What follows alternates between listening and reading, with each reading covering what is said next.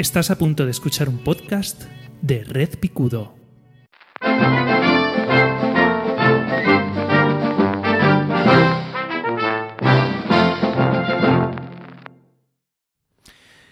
Bienvenidos, bienvenidas a un episodio más de Mi opinión no demandada. Yo soy José Bebaeza y hoy ya estamos ya por fin en enero.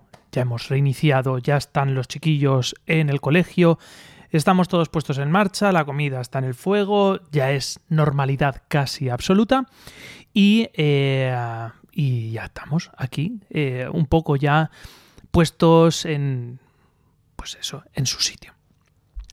Eh, Sabéis, la gente que me soléis seguir, estas 43 personas que dice Anchor que tengo suscritas, eh, os quiero, sois la sal de la tierra, no sé cómo se suele decir, em, que a mí me gustan los videojuegos, eh, suelo jugar, el, considero los videojuegos como un vehículo narrativo más. Eh, tengo algún episodio en el que hablo de la importancia de, de, de saber, de apreciar, de, ¿cómo decirlo?, de ah, considerar los videojuegos como un vehículo más.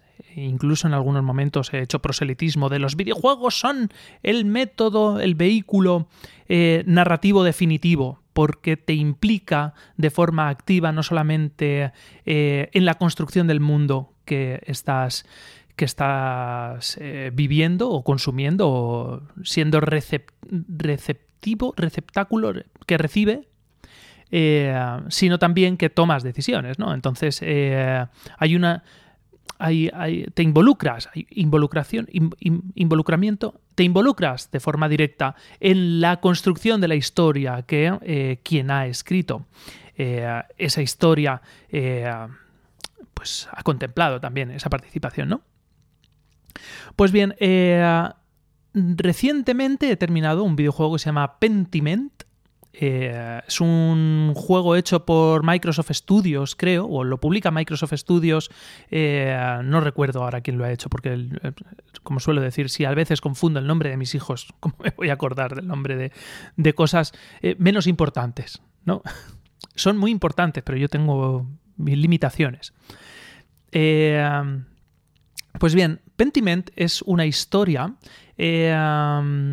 ambientada en el 1500 entre el 1530 y el 1560, creo que es, el 1580, lo que sea, es, una historia bastante dilatada en el tiempo, no sé si son 25, 30 años, no lo sé, ahora mismo, hablo de memoria, en el que eh, encarnas a un eh, aspirante a maestro ilustrador, eh, de estos que los libros, estos gregorianos que a lo mejor tenemos en la cabeza, pues hacían eh, los, las ilustraciones, los monjes benedictinos eh, escribían con letra precisa, copiaban los libros antes de la, de la popularización de la imprenta, que por aquel entonces ya existía, pero aún no se había popularizado del todo o estaba eh, en vías de, de popularizarse, pues bien, tomas el papel de un maestro, maestro ilustrador, eh, que trabaja para eh, llevar a cabo un, encargo de, un mecenas en un, en un scriptorium de una abadía, creo que benedictina, no lo sé, no lo recuerdo. No es tan importante. ¿Vale? Al menos para lo que quiero contar hoy. Para la historia igual sí. Pues bien, eh, esta historia se desarrolla en un pueblo de lo que hoy conoceríamos como Alemania, por aquel entonces Alemania no existía, ¿vale? O sea, se hablaba alemán, o, lo que ellos llaman alemán, ¿vale? También hay latín y luego tal, ¿no? Bueno, pues es un pueblecito muy pequeño, de en torno a unas 30, 50, 80 personas máximo, eh, que está bajo el feudo, digamos, de la abadía y hay un archiduque de no sé qué y hay un arzobispo de no sé cuánto y tal, que son los que pues eh, cobran los impuestos pues para pues para los faisanes y esas cosas que solemos comer las, la gente rica y tenemos a gente al campesinado ahí trabajando para nosotros porque así es el Así es el sistema feudal. O sea, haber elegido, haber elegido otra cosa, ¿sabes? Pero es que esto es lo que hay. ¿Vale? Haber elegido democracia, ¿sabes? Pues bien. Eh, en un momento dado, como en el nombre de la, res, de la rosa, perdón, de la resa, no, de la rosa, se produce un, un, crimen, no voy a dar más, más detalles, y nos vemos envueltos en la, la, la investigación de ver quién ha sido el, el hacedor de, de este crimen, ¿no? y tenemos que ir hablando con unos y con otros y tal, y te van contando. Y es muy interesante porque no solamente te cuentan cosas del día a día de campesinos, eh, eh, profesionales, ¿no? El tema de los oficios, ¿no? El, leñador, el, carpintero, el cantero, ¿no? Hay una serie de, gente por ahí y eh, pues pues eh, van contando sus historias, pero también sus tradiciones, ¿no? En un momento, es que no recuerdo cómo se llama, el otro día mi amigo Germán me dijo, es el imperio, eh, el, sacro imperio eh, romano-germánico o algo así, no lo sé cómo se llama, ¿vale? O sea, discúlpame, apenas sé de lo mío como para saber de más cosas. Pues bien, es muy curioso porque eh, hay un trabajo de eh, documentación muy importante en este, en este juego eh, y se van a solapar en el pueblo, en las historias del pueblo, en el folclore del pueblo, se van a solapar tres capas de significado muy importantes. En ese momento, el modelo cultural imperante, el que lo pinta todo, todo bajo mi modelo, es la Iglesia Católica. Eh, por, aquel, por aquel entonces creo que aún era la Iglesia Católica, luego se convertirá en luterana, reformista y no sé qué, no sé cuánto, ¿vale? Tampoco es tan importante. Tiene algo que ver, pero no es tan importante para lo que quiero decir. Luego, eh, además de mm, Dios Todopoderoso con la Virgen y, sus. Y, y, Jesucristo y todo esto, ¿vale? La Iglesia Católica fue adoptando eh, una serie de figuras auxiliares como son el tema de los santos, las santas, los patrones, patronas, eh, que eh, protegen a los pueblos, ¿vale? protegen las cosas, la cosecha, eh, protege, ¿no? Son, como estos espíritus. Tengo entendido que esto fue una estrategia de la Iglesia Católica para absorber las culturas paganas, ¿no? les cambiaban el nombre, un poquito la forma, y estos eh, estas figuras importantes eh, espirituales que eh, protegían a los pueblos y a las costumbres, pues las incorporan, ¿no?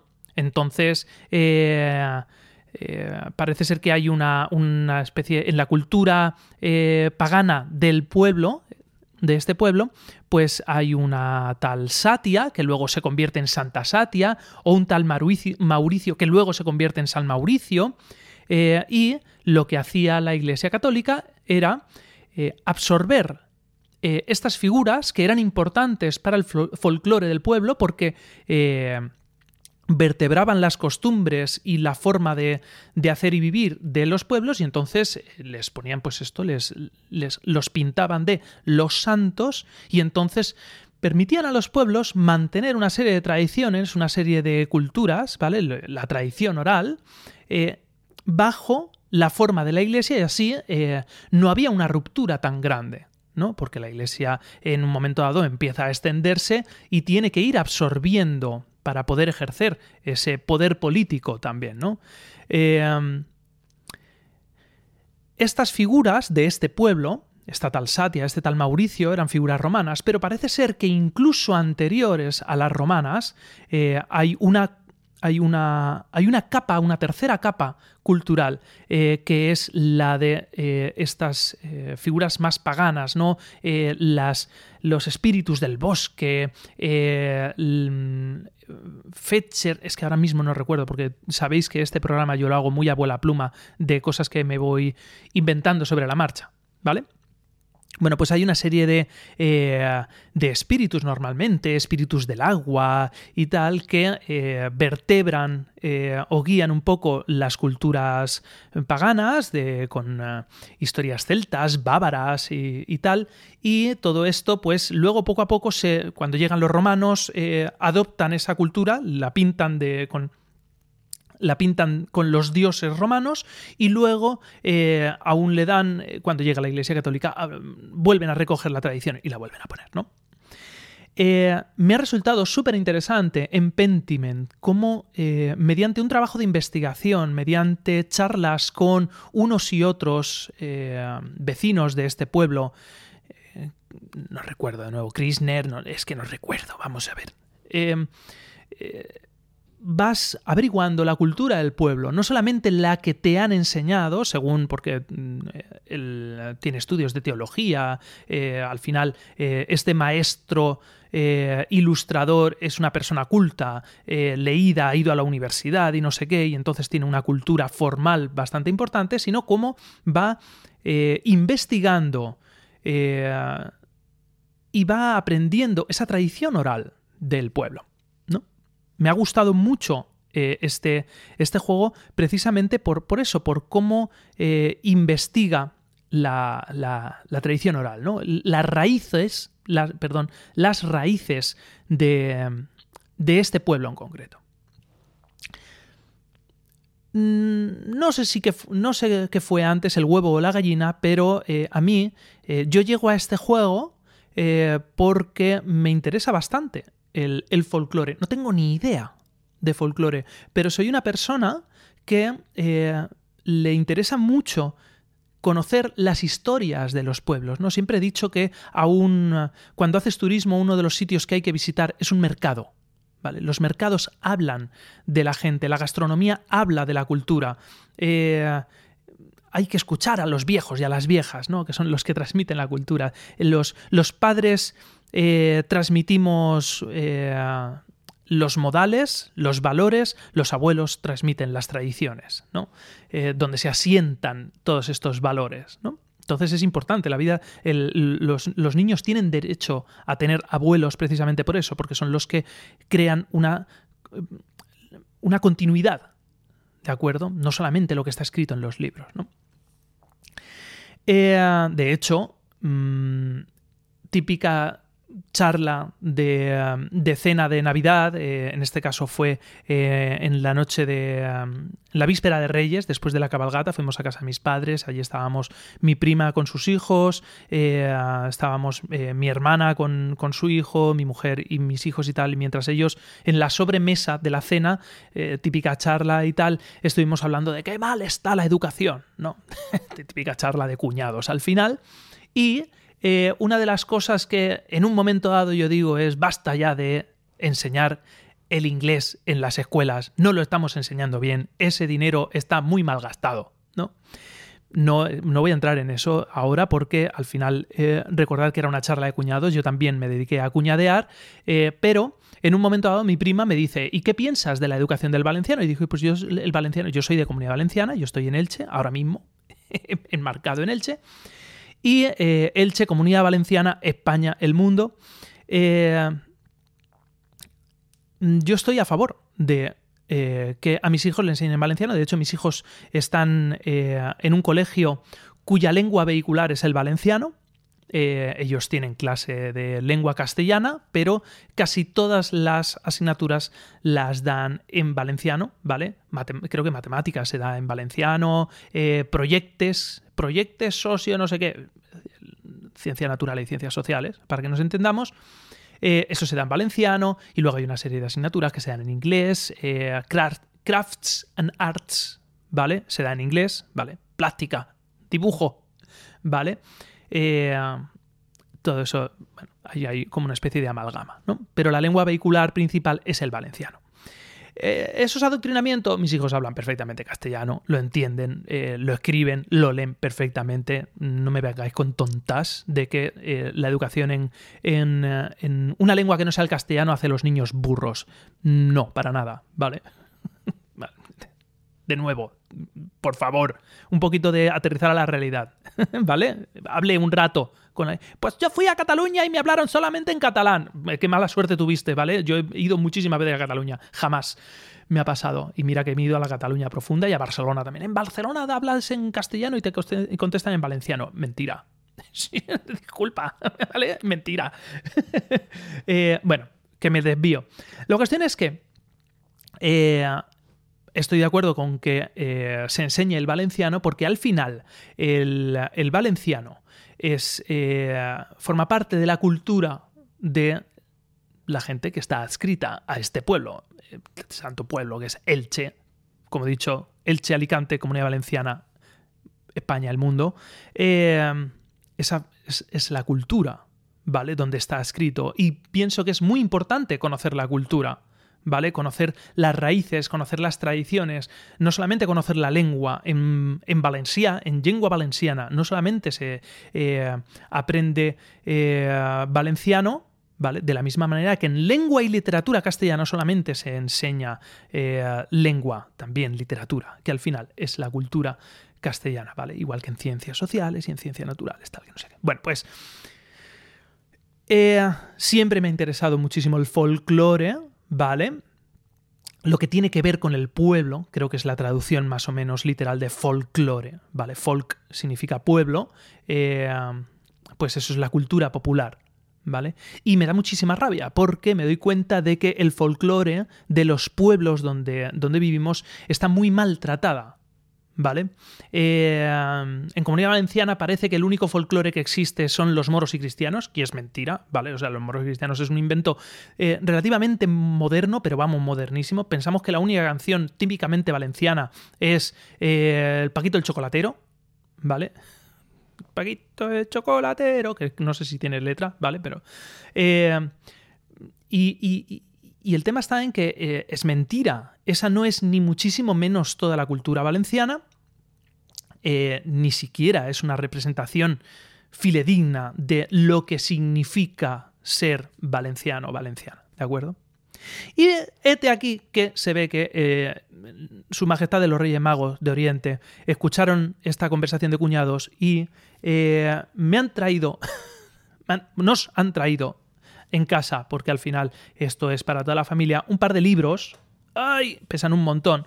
Uno para niños, que se llama Bestiari dels Mostres Valencians, Bestiario de los Monstruos Valencianos, y un libro editado por la Diputación de Valencia, el área de cultura, y el Museo Valenciano de Etnología, no confundir con enología, ¿vale? Esto no tiene, no tiene nada que ver con los vinos, sino con las etnias. Es un museo, yo a este museo quiero ir, yo no lo conocía que, que, existiera, ¿vale? Un libro que se llama Guía Inacabada de la Fantasía Valenciana. Eh, los dos son libros escritos en valenciano, con un valenciano muy correcto, muy bonito de escuchar, ¿vale? Y de leer. Eh, porque a mí me gusta, el valenciano bien hablado es un idioma muy bonito, y el valenciano mal hablado también, porque luego están las variantes dialectales, ¿vale? Tan importantes, ¿vale? Porque igual de eh, castellano de España es el, asturiano que el, el, asturiano no, ¿vale? O sea, el, el, castellano de Asturias, que el de León, que el de Valladolid, que el de Madrid, que el de Elche, que el de Cádiz, que el de Málaga, que el de Sevilla, ¿vale? Eh, son todos castellanos de España, ¿vale? Y luego si nos ponemos a hablar fino, pues español, eh, las variantes dialectales de el español de Colombia, Venezuela, eh, España de Valladolid, si lo quieres llamar, el mallorquín, no el, no el, valenciano o catalán o, mallorquín, sino el castellano de Mallorca, ¿vale? A pesar de que son diferentísimos, ¿vale? Siguen siendo español, ¿vale? Ahí está el Instituto Cervantes para decir eh, esto es así, ¿vale? O sea, no me vengáis ahora con que es que el valenciano de Elche eh, es un mal valenciano porque dice moatros. Pues no, disculpa, es que es la variante dialectal de aquí, ¿de acuerdo? ¿Está mal dicho? Eso díselo a, a Lope de Vega. Lope de Vega no, a, a Lorca. Dile a Lorca, dile a Lorca que él no hablaba castellano, ¿vale? Pues eso. Eh, no sé cómo hablaba Lope de Vega. Bueno, la cuestión es que me interesa muchísimo el folclore, me interesa muchísimo la música valenciana, me interesa muchísimo, me interesa muchísimo la música valenciana no porque sea mejor, sino porque es la que, la que me toca, ¿no? Y es la que un poco conforma también mi forma de ser, ¿vale? Las culturas eh, tienen mucho que ver con el talante de, de los pueblos, ¿no? No tiene nada que ver un asturiano con un gallego, con un vasco, con un navarro, con un aragonés, ¿vale? Aunque todos sean de allí del norte, ¿no? Casi vertiente cantábrica y tal, ¿no? los mediterráneos somos somos muy parecidos, pero no tiene nada que ver un, un, almeriense con un catalán de, del norte de Barcelona, yo qué sé, ¿no? De, de Esplugues de Llobregat, ¿vale? Los dos son, eh, son, son mediterráneos, ¿vale? Pero cuidado.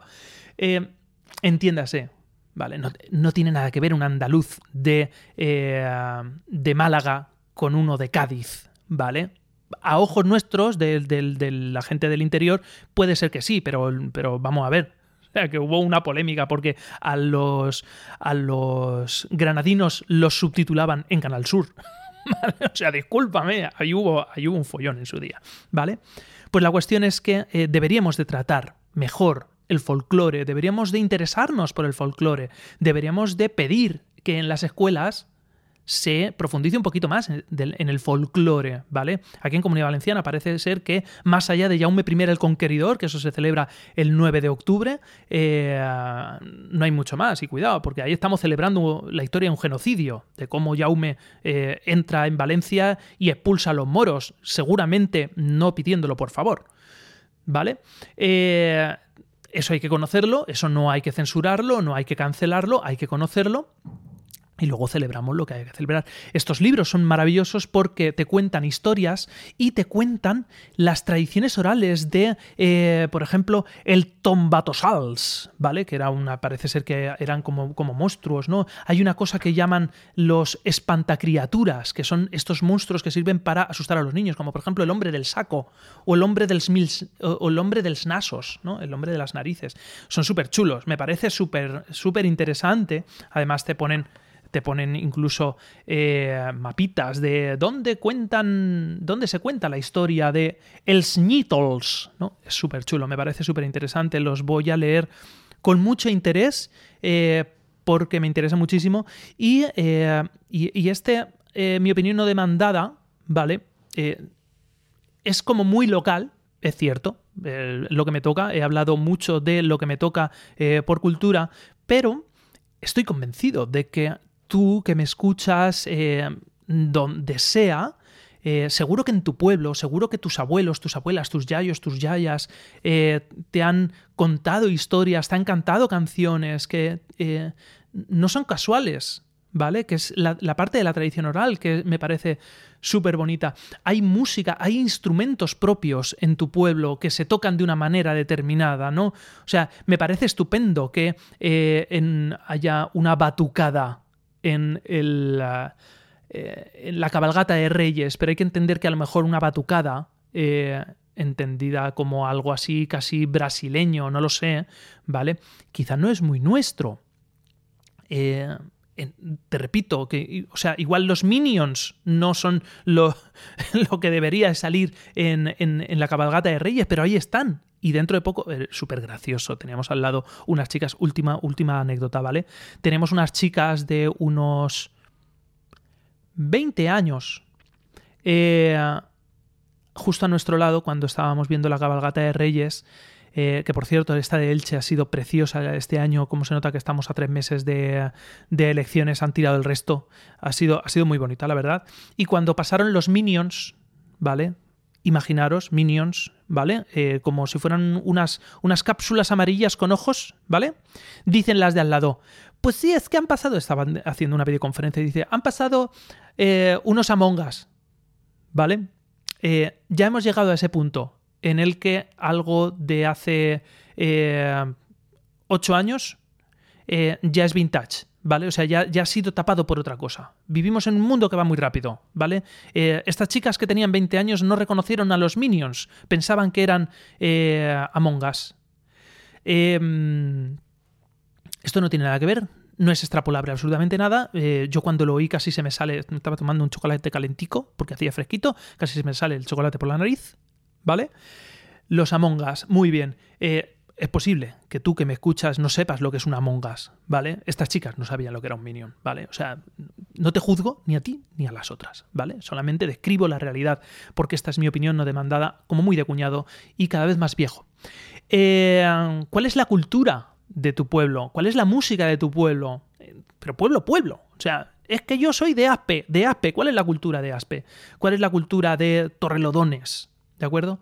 Em, porque, porque, nos dedicamos a importar cultura, ¿eh? o sea, el rollo de a topísimo con Papá Noel, pero no sabemos eh, que se celebra el 17 de enero. Creo que es 17 de enero. Eh, vale, o sea, San, eh, San Antonio. San Antonio bendito tiene un chinito que ni come ni bebe ni está gordito. No es un chino de chino de ojos rasgados, ¿eh? es un cerdo se, sacaba un cerdo a las calles y entonces la gente le daba de comer y durante una semana, ¿vale? Y al final de esa semana se mataba el cerdo y, eh, y ya pues para hacer chorizos y esas cosas, ¿no? San Antón, San Antonio, patrón de los animales, ahí estamos. Em, y luego Pere, Miquel, tiene una canción preciosa en valenciano que se llama A Nadal un pas de pardal, que habla de cómo el año va creciendo, o sea, cómo, cómo el día va creciendo y menguando a lo largo del año, la luz, la luz del día. Me parece una canción preciosa. A Nadal un pas de pardal. No te la pierdas. Ya te dejo, ya te dejo, que sigas haciendo cosas. Es lunes. Eh, yo soy José Baeza. Esta ha sido mi opinión no demandada. Y te animo a que me dejes un comentario, estrellitas y esas cosas. Un besito muy grande. Aile, que os quiero un montón.